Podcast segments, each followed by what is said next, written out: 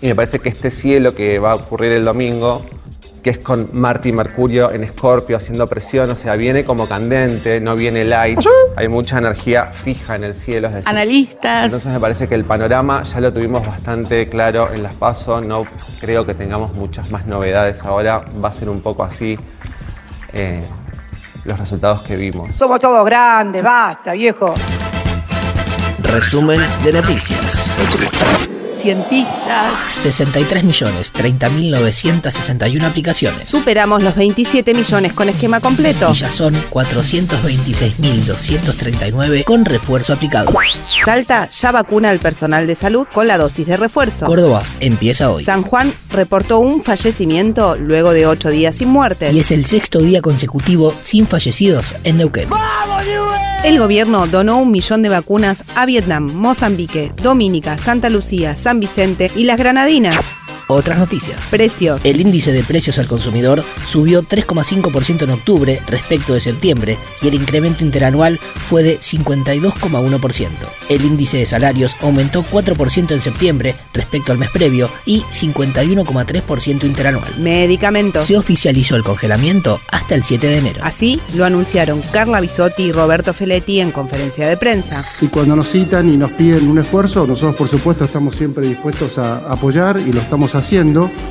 Esperemos que, que nuestro esfuerzo también sirva para que se estabilice, se estabilicen los precios y que de acá en adelante la economía empiece a crecer y empecemos todos a estar distintos. Hoy, Nicolás Kreplak y Augusto Costa se reunieron con Roberto Feletti, Para aceitar el congelamiento de medicamentos y alimentos en la provincia. CGT. Hoy renovaron autoridades por los próximos cuatro años mediante el voto de 1.851 congresales. El nuevo triunvirato de conducción lo integran Héctor Daer, Carlos Acuña y Pablo Moyano. También se reformó el estatuto para cumplir con la ley de cupo femenino e incorporar un 30% de mujeres a la conducción. Los COP26. presidentes ya se fueron, pero la cumbre y las negociaciones siguen hasta el viernes. Estados Unidos y China anunciaron un acuerdo para reforzar la acción climática y alcanzar los objetivos del Acuerdo de París. Son los dos principales emisores de gases de efecto invernadero, responsables del 40% de la emisión total. El día después. ¿Cree que va a pasar este domingo? Porque el 15, el mundo sigue girando, amigues. Alberto Fernández y Martín Guzmán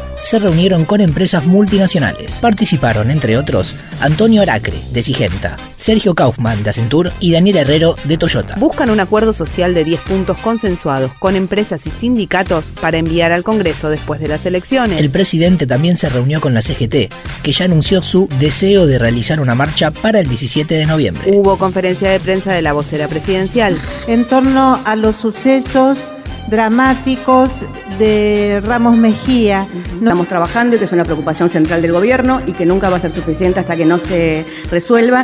Tampoco queremos dejar de decir que nos produce profundo asco la utilización electoral de la tragedia de una familia y el dolor de una familia. Se dedicó a responder preguntas y la cosa se puso picante. Marcos Barroca, E DTN. El presidente se ha reunido con algunos empresarios en la Quinta de Olivos, a los cuales les ha transmitido que después de las elecciones va a haber como un, un gobierno más racional que se va a controlar al ala, al ala más dura del, de- del kirchnerismo. El gobierno es uno solo, no tiene alas más o menos, este, y mucho menos más o menos irracionales, digamos. Eh, saber si el salto que dio el dólar blue, más temen que después del resultado de las elecciones el dólar pegue algún otro salto a lo que ustedes llaman dólar blue, que es un dólar ilegal, como todos sabemos. Nosotros esperamos que el lunes el país siga siendo un país normal. Picadito. Cortito. Oh. Estados Unidos alcanzó un 6,2% de inflación, la más alta de los últimos 30 años. Rosario Central será el primer club del país y Latinoamérica en establecer un cupo laboral trans. Se promulgó y empieza a regir la ley de alivio fiscal. Según el CEPA, la carne bajó un 3% entre julio y octubre, momento de las restricciones de exportación. Ahora sí, elecciones. Ayer, Alberto Fernández visitó la planta de Gelús en Lomas de Zamora. Mauricio dio otra entrevista, esta vez en TN. Eso, porque generó mucho ruido su explicación de que se usó la plata para pagarle a los bancos. Po- A podría- los, los bonos que vencían, que los, los tenedores los administran los bancos, decían, este bono hay que pagarlo, ¿no? Entonces, y, y no, no te daban un nuevo bono. Entonces ahí el fondo vino y nos prestó para, pa- que podamos pagar y no entrar en default y seguir administrando la transición política hasta el segundo mandato. Eso fue lo que hizo el fondo. O sea, Kisilov habló con periodistas de toda la provincia por más de dos horas. Macri eh, intenta aprovechar para, por ejemplo, decir venir él a darnos consejos sobre qué hacer con la deuda, o sanitarios, o, o consejos para reactivar.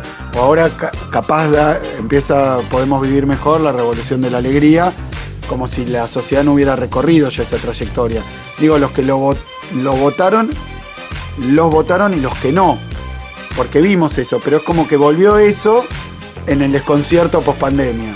Vidal, acompañada de Larreta y Macri, cerró la campaña en Cava. para frenar el kirchnerismo y que no te atropelle. Y para empezar a construir otra Argentina.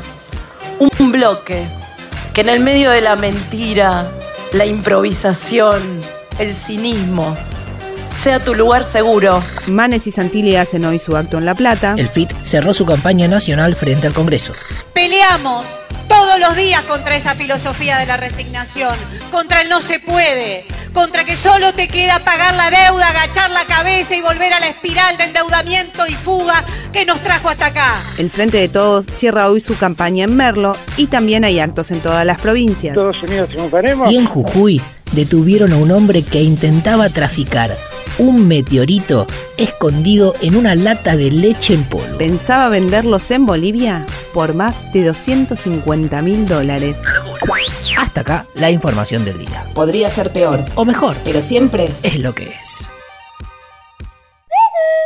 Paren la oreja. Las famosas LELIC, acordémonos que el actual presidente en la campaña dijo que las iba a usar para pagar a los jubilados. No solo no- le metió la mano en el bolsillo a los jubilados, suspendiendo la fórmula de ajuste que habíamos hecho y que nos costó 14 toneladas de ¿Eh? piedra. Muchachos. Suspendiendo la fórmula de ajuste que habíamos hecho. Pinchen los globos y pónganse a pensar qué hacemos con el país.